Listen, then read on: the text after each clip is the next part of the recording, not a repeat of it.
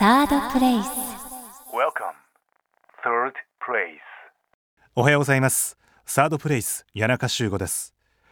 ここからは地方創生地域活性化をリードするキープレイヤーキーパーソンに伺ってまいります。今回お話をお伺いするのは Google 株式会社観光立国推進部長陣内博樹さんです。陣内博樹 Google 株式会社観光立国推進部長世界中の情報を整理して世界中の人々に使っていただくというミッションを持つ Google にて日本における観光立国地域創生を担当。以前は株式会社 JTB にて市場開発部ホームページ編集室営業本部にてウェブ戦略を担当後地域コンテンツ開発の責任者を歴任。日本経団連観光委員会企画部会委員日本観光振興協会観光立国推進協議会委員。東京都東京ブランド推進委員を務める。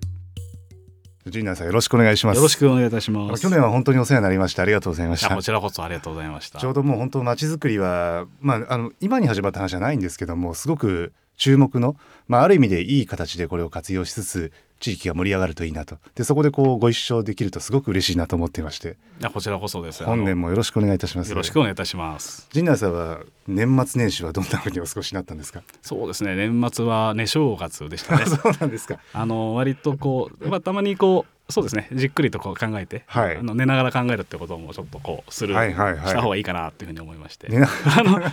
まあ本当にあのどっか温泉行こうかなとも思ったんですけど、まはい。あやっぱり混んでるし、ね。まあちょっと休み別に取ってっていう感じ。で。はい。陣内さんはでも普段からこういろんなところに出張だったり、まあ、ご自分のプライベートの旅もそうかもしれませんけど日本を各地をもしくは海外を行ったり来たりっていうのは多いんですか？そうですね、えっと、今は国内が多いですけど、はい。やっぱりあの地方の皆さんからお引き合いいただくことがあるので、はい。まあ、お打ち合わせ、えーということも含めて、まあはい。地域の皆様に直接ご説明をあのするということはい。も最近増えてきてますね。あのむしろ特に変わってから特に。あそうですか、はい。でも地方の方ってこう Google さんって一体わかるけど何やってんだろうとかですね。特にご高齢の方も含めてすごく興味関心を持たれるんじゃないかなっていうふうにお察しするんですけど。最近そうです。本当に最近そういう形になってきてて、あのやっぱりなんとなく Google は知ってるんだけど、うん。どう自分たちがあの使えるのかっていうことにやっぱり興味がお持ちのようなので、まあ Google がな何者なのかっていうのうん。がまずお話と、はい。どう使ったらいいのかみたいなところはあの、まあ、一個一個ご説明しながら、はい。でご興味えー関心が高いものについては、まあ、はい特にそこについてはあのご説明するってなんか大体そんな感じですね。なるほど。きっとあの地域の方との出会いの中でこう生まれる会話もすごく面白そうだなっていうふうに想像しながらちょっと聞いてるんですけど今日ですねちょっとぜひいろんな全国各地それからまあ国内外も含めてですけどもあのお話しいただけたらと思いますのでよろしくお願いこちらこしますそよろしくお願いします。あのまず初めになんですけどもこの Google さんと地方創生って、まあ、一体どういう関わりがあるんだろうというのを改めてですねちょっと聞いてみたいと思うんですけどもどんなふうにお答えになります？あそうですねあの、まあ、Google は日本の中小企業や地方自治体をテクノロジーでサポートしたいってまあ考えてます。はい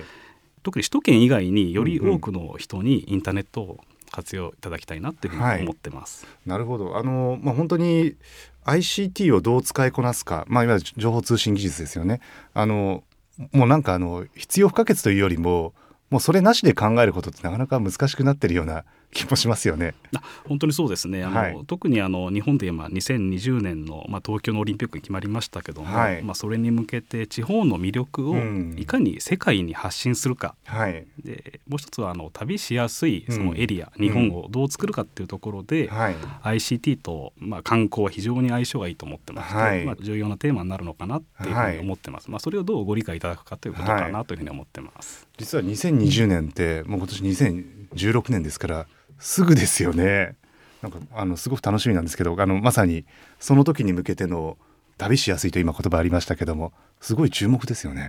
そうですね。あの本当にやっぱりその地域があのいかに、まあ、言語の問題ありますね日本の場合は、はい。サインの問題。あとはその翻訳をどうするか、はいあとはどう魅力を伝えるかっていう動画の活用、はい。あとは検索を実際していただくというお客様をどうマーケティングしていくかと、まあ、それぞれそあの、まあ、あの領域においておはい。手伝いできる、まあ、Google をつあのうまくお使いいただくということができるんじゃないかなというふうに考えてます。あの去年はちょうどあの陣内さんとご一緒にあの地方創生まちづくりエキスポまち展でですねあのコラボさせていただきましてまあね Google さんのさまざまなこうサービスのある中の私はまあ普段 Google マップよく使わせていただいてるんですけどもこのストリートビューを活用するだけでもすごくいろんな可能性ってあるじゃないですか。ちょっとここも教えてもらっていいですか？そうですね。あのストリートビュー Google マップの中で、はい。特に地域の方が活用する手段としては主に2つあると思います。はい。はい。1点目は屋外の撮影です。うんうんうん。で屋外についてはストリートビューの撮影機材はい。名前があってトレッカーと言いますけども、はい、えー Google がまあ無料で申請いただいて貸し出しをします。うん。という使い方が一つですね。で地元の方がうん。担いで、うん。えー地元の魅力を世界に発信をする、はい。それを Google があのお手伝い、まあ、無料で公開するというそういうスキームが1点でございます。はいでもう1点が建物の中ですね、やっぱり地域にそれぞれえーいろいろ飲食店とか美容室最近はあのおしゃれなそうカフェ、はい。まあ、旅館まあ、そういう施設ありますけど、うんまあ、うん Google は無料なんですけど、うんまあ、カメラマンさんの撮影は代理店さん実費でという、まあ、モデルであるんですが、はい。ご依頼いただくことでスピーディーに Google マップに、うん。えー反映をし世界に発信をできるという、まあ、このはい2つ、屋内用と屋外用と、という、まあ、スキームで、えーご準備をしています。はい、あのまさにこの屋内と屋外ってこの両方できるっていうのはすごいなというふうに思うんですけどもあのラジオで聞いていらっしゃる方がこのトレッカーってどんな形してんだろうっていうちょっとどんなものですか？ちょっと簡単にご説明していうただくと。ね。簡単にご説明しますとはい。重さは18キロほどありまして、はい。はい。まあ、女性の方でも担げるんですが、まあ、ちょっとよいしょっていう形ではありますが、うんうんえーこの貸し出しをして、えー歩いて、うん。えーそのリュックサック型の端末をはい。担いで撮りたいところを、うんうんうん。許可をいただいた上で、はい。えーまあ、撮っていただくという、まあ、そういう機材ですね。はいでこれは本当にあの富士山の上から、ええ。ー南極から、はい。まあ、地球上 トレッカーを使って今撮影を進めていまして、はい。世界中でこの機材を、まあ、貸し出しをするというあの仕組みは日本だけのものじゃなくて、はい。まあ、世界中のあの、はい。方々が今ご理解あのご利用いただいていると、はい。まあそういう形になります。いやーこれしかもさっきちょっとちょろっといただきましたけど無料なんですよねこれって。そうですね、あはい。のこれをお貸し出しすることについて、はい。無料になっています。18キロをこう、まあ、リュックサック型とおっしゃいましたけども背負って実際に歩いて自分の街をこれ撮影することができるということですよね。まあ、なかなかそういう体験をすることがないですし、はい地元の方があの主体性を持ってはい。地元の町の魅力を、うん。まあ、発信をするということ自体にまあ意義があるかなと思ってます。はい。はい。あのこれ例えばですねあの私がこうトレッカーを背負って歩きましたと。でその撮ったものがまあちょっとあの時間があのある程度置いて画像処理された時に自分でこう Google マップを検索すると自分で歩いたところが撮影されて出てるとこういうことになるわけですか？はい、そうですね。実際はあの Google マップのは誰か取らなければいけないんですが、はい。それを地元の方々が地元の魅力を一番分かってらっしゃると、うん。で一番いいところを世界に向けて発信をいただきたいっていう、うん。まあ、そういう思いで事業をまあしているというとでもころです。それってすごく嬉しくないですか？やっぱりもう自分の街で自分だけが知るとっておきな場所とかいろいろあるわけですよねきっと。あの街の人しか知らないところとか。そこを自ら歩いて撮影できるということでしょうか？はいそうですね。本当に具体的な事例もいろいろできている出ているので、はいはい。まあ本当にあの私も嬉しいなというふうに思ってます。はい、ちなみにもう一個がその屋内ですよね。あの屋外と屋内という話がありましたけどもこれもしかしたら今日初めて聞く人もいるんじゃないかなと思うんですけどもあれ？中にも入ってその中の様子も撮れちゃうの？っていうことですよね。これもうちょっと詳しく伺ってもいいですか？いや本当にあのこの屋内にいるような形で、はい。えー Google のマップ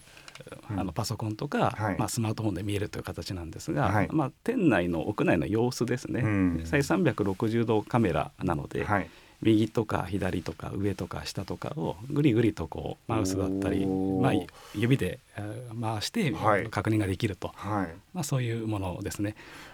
まあ、旅館さんの場合は入り口ロビーから大浴場までというふうに動線をこうあのどんどん入っていくことができますし、はい。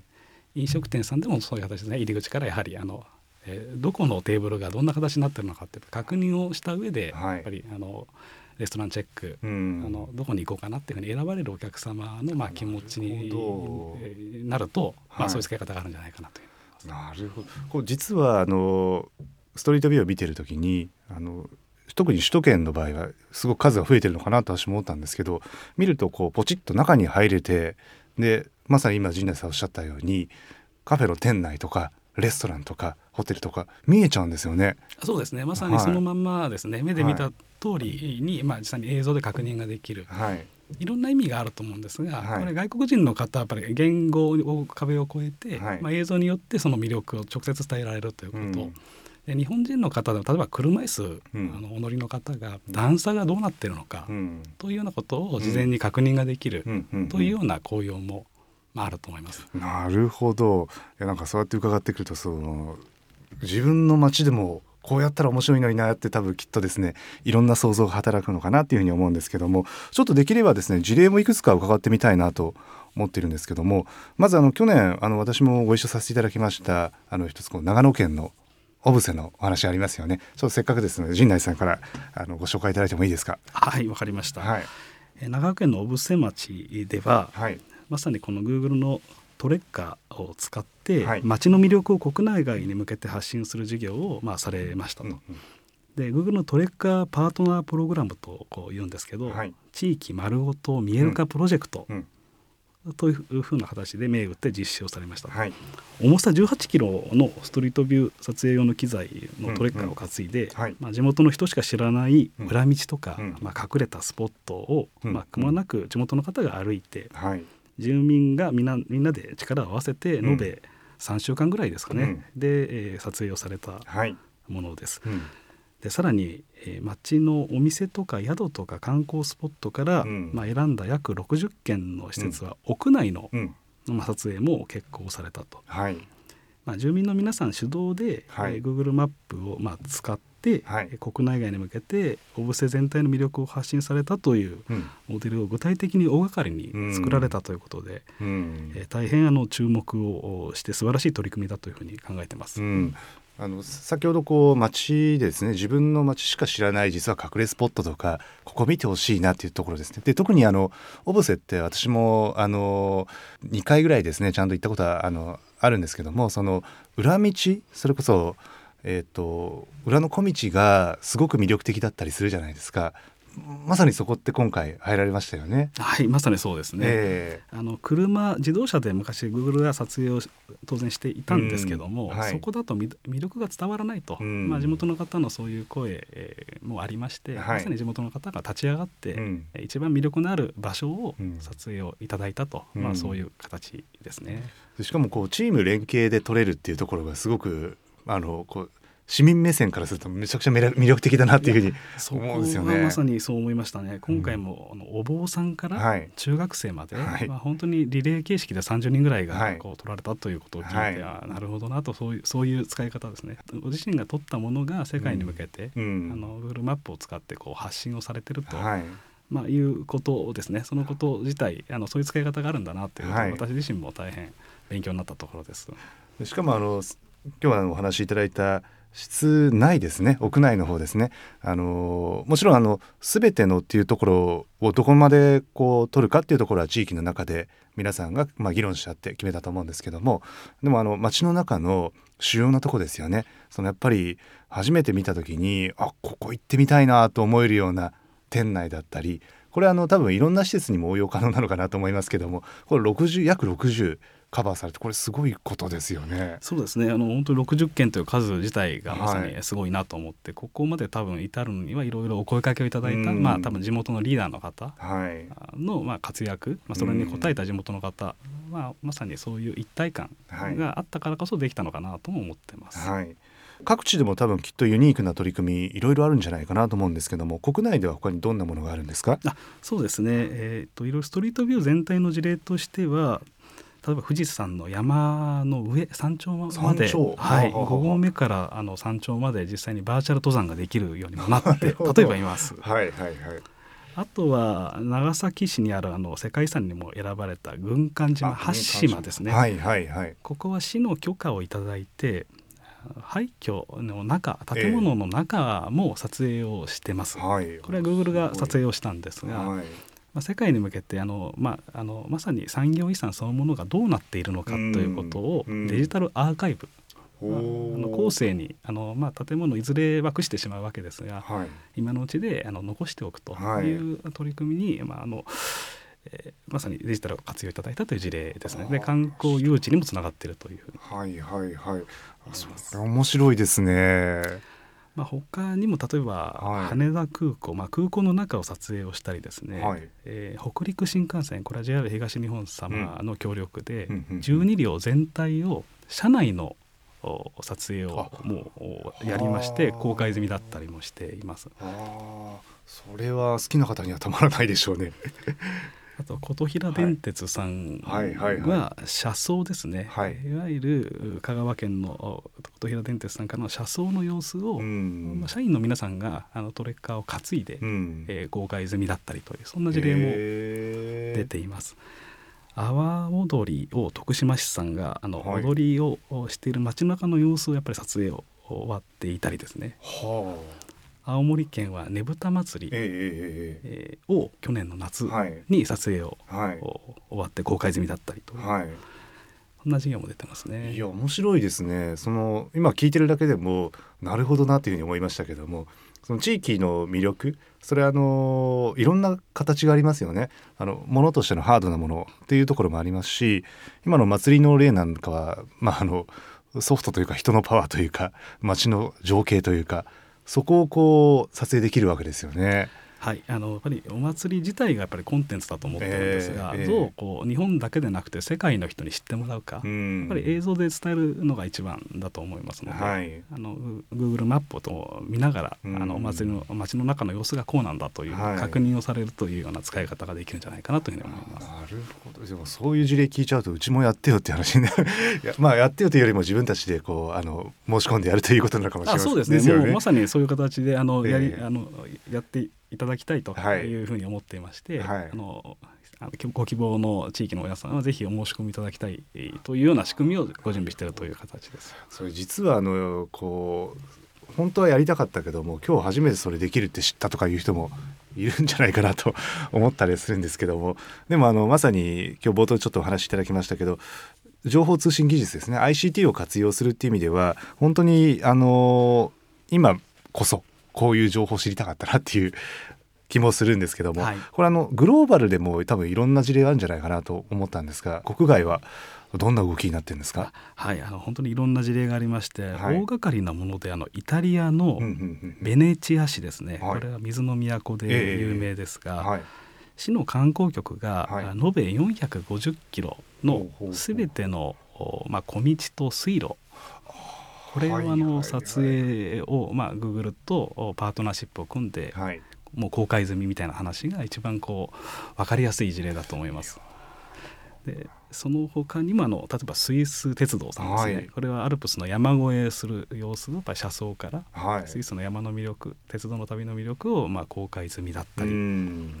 あとは博物館美術館の中を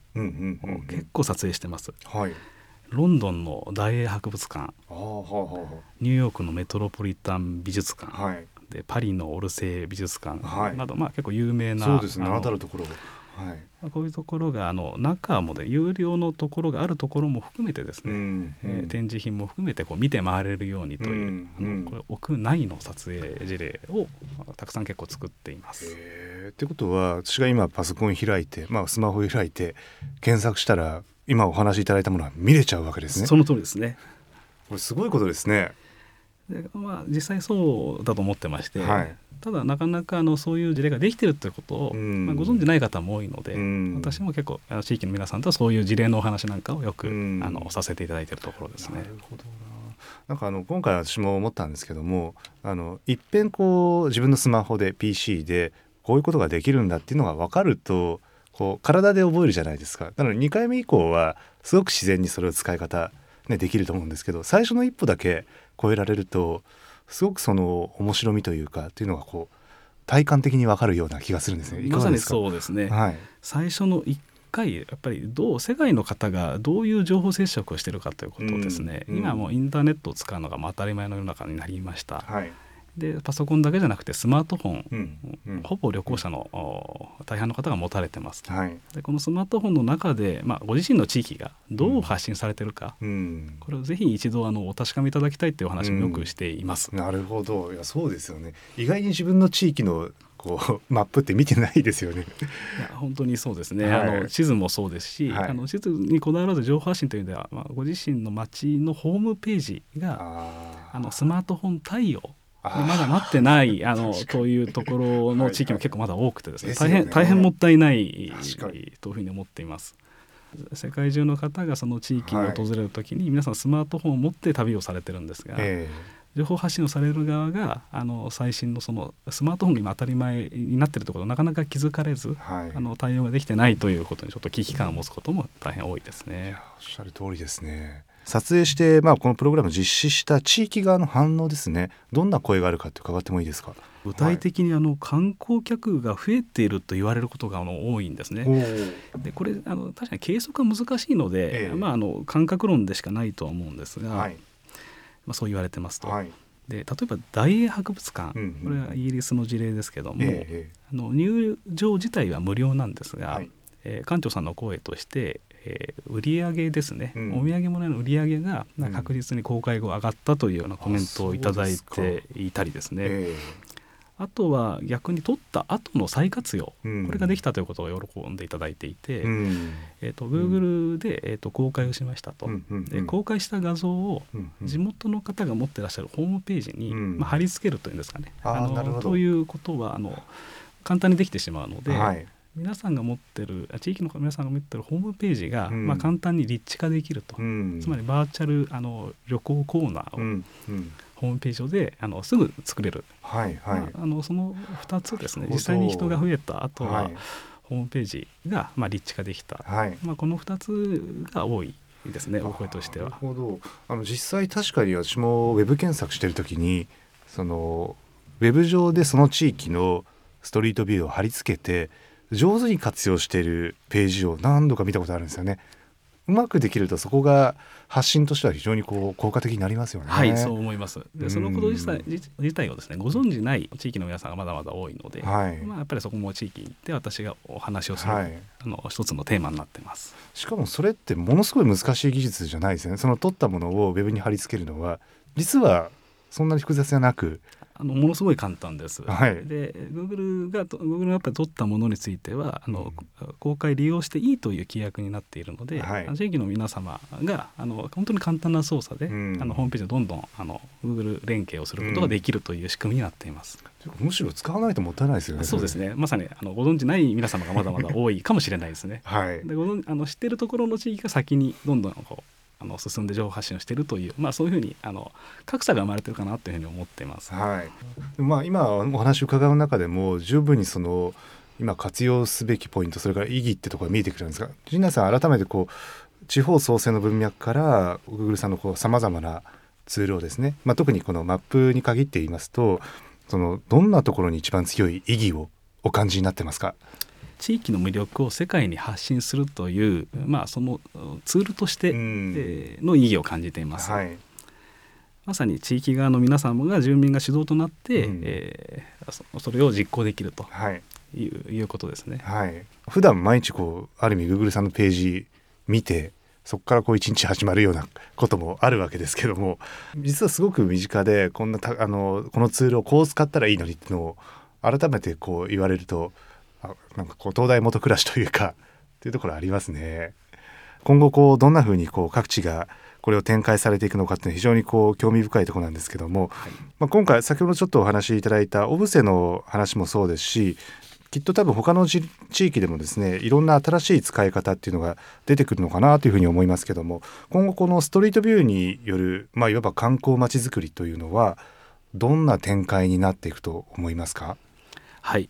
えー、いわゆる ICT 情報通信技術インターネットをうまく使うことが地域戦略の、まあ、柱なの明らかだというふうにあの思ってます。はい。で地域の魅力を世界に発信する手段として、うん、まあ、どんどんと、まあ、Google やストリートビューを活用いただきたい、うん、まあ、そんなふうに思います、うん、ちなみに、まあ、先ほどちょっとお話しいただきましたそのトレッカーですね。これ実はこれ借りれるんだったら私も借りたいよっていう話もあると思うのかなと思うんですけどもこのトレッカープログラムにエントリーするにはどうしたらいいですか、えーと、Google ストリートビューのページの中で随時、あの申請を受け付けてると、そんな仕組みになってます、はい、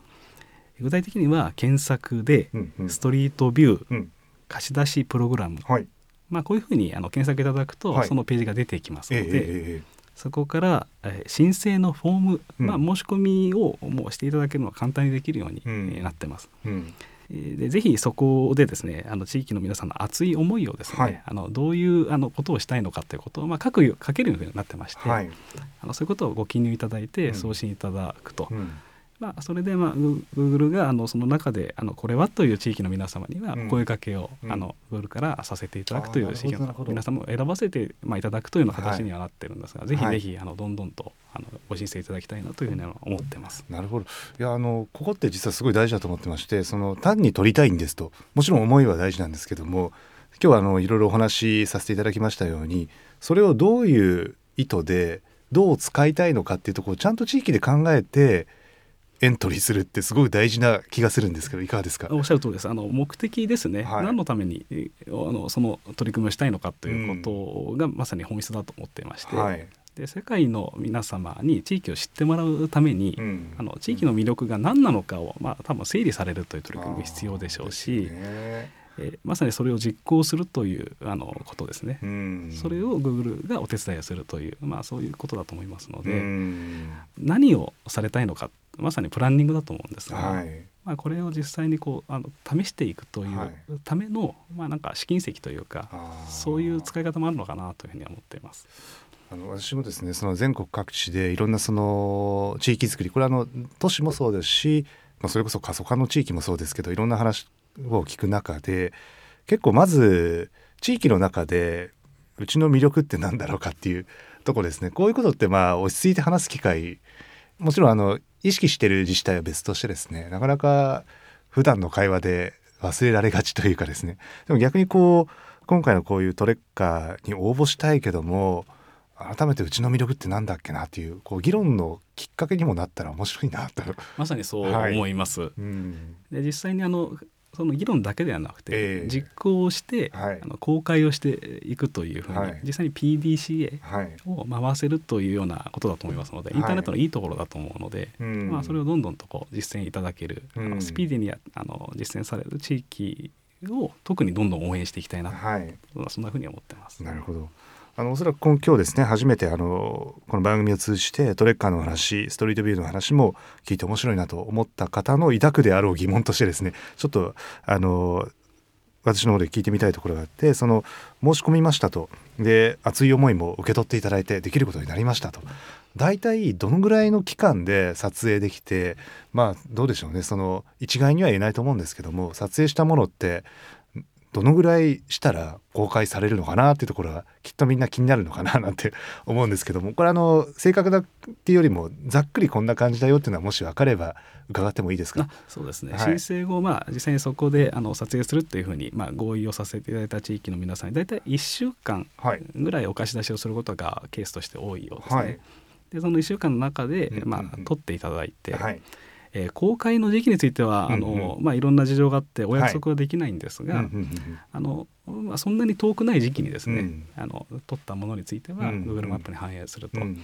まあ、あのそんなあの形です。はい。はい、それこそもう一年先とかそういう話じゃないよってことですね。ではないですね。一年かかることはあまりないですね。はい。あのはい。いやであればこうがぜんやる気出てきますよね。なのであの、まあ、いつ撮影するのか、はい、まあ、その季節がどうなのかというようなことはポイントになるかもしれないですね。確かに。冬が見どころのところもあるでしょうし、ねはい、逆もあるでしょうし逆もあるでしょうし、はい、なるほど。あとはあの先ほどお話しいただいた屋内の方も含めて、まあ、どこをどう見せたいかっていうその、まあ、プランニングっていうのはそういうことですよね。その通りですねほど、まあ、屋内の方はあの年中別に夏だろうが冬だろうが、はい、まあ、撮影がどんどんできてしまうのかなと思います、はい、屋外の方はやっぱり景色をどう見せるかという、まあ、ことで、まあ、特にプランニングが、うん、あの季節季節に応じたプランニングが大事になってくるかなと。なるほど。あの改めてこの2016年になりましたけども最後にまあ陣内さんがこう注目してる地域というか、まあ、どこをこうひいきにするというわけじゃないですけどもこの陣内さんのあの主観で全く構いませんが何か教えてもらってもいいですか？そうですね。あのどこの地域っていう特定の場所については、なんかあまりこう、はい、申し上げない方がいいと思ってるんですが、はい。はい、あの間違いなく言えるのはですね、あのまさにあのやる気のあるところだと思ってるんですね。うん、でやっぱり課題をお持ちで明確にお持ちで、はい、えそのための課題解決に、うん、まあ、官民連携、うん、でその民民に ICT の活用というあのもし地域の皆さんがあるんであれば、どんどんと連携をしていきたいなというふうにあの考えています。はい。やはりあのそのやる気と、まあそのまあ、危機感も含めてですね、うん、あのが厚ければ厚いほど、うん、多分成功に近づくというふうに思っていますので、はい、まあ、本当にあの頑張る地域の皆さんを応援していきたいというところですが、うん、そこにはまさにリーダーと、はい、あのそのリーダーにこうフォローをする、まあ、住民の皆さん、はい、またその首長の皆さん、がまあ一体感があるところが多分やりやすいんだと思うんですが、はいはい、まあ、どんどんとその地域の皆さんを応援するというあの取り組みについてはあのまた Google が頑張っていきたいというふうに思ってます。多分官民連携はうちぜひやりたいよっていう自治体も結構多いんじゃないかなと思うんですね。あの翌週もちょっと改めてさらにどんなことができるのかなということを伺えればと思いますので引き続きよろしくお願いいたします。はい、よろしくお願いいたします。ありがとうございました。ありがとうございました。サードプレイス。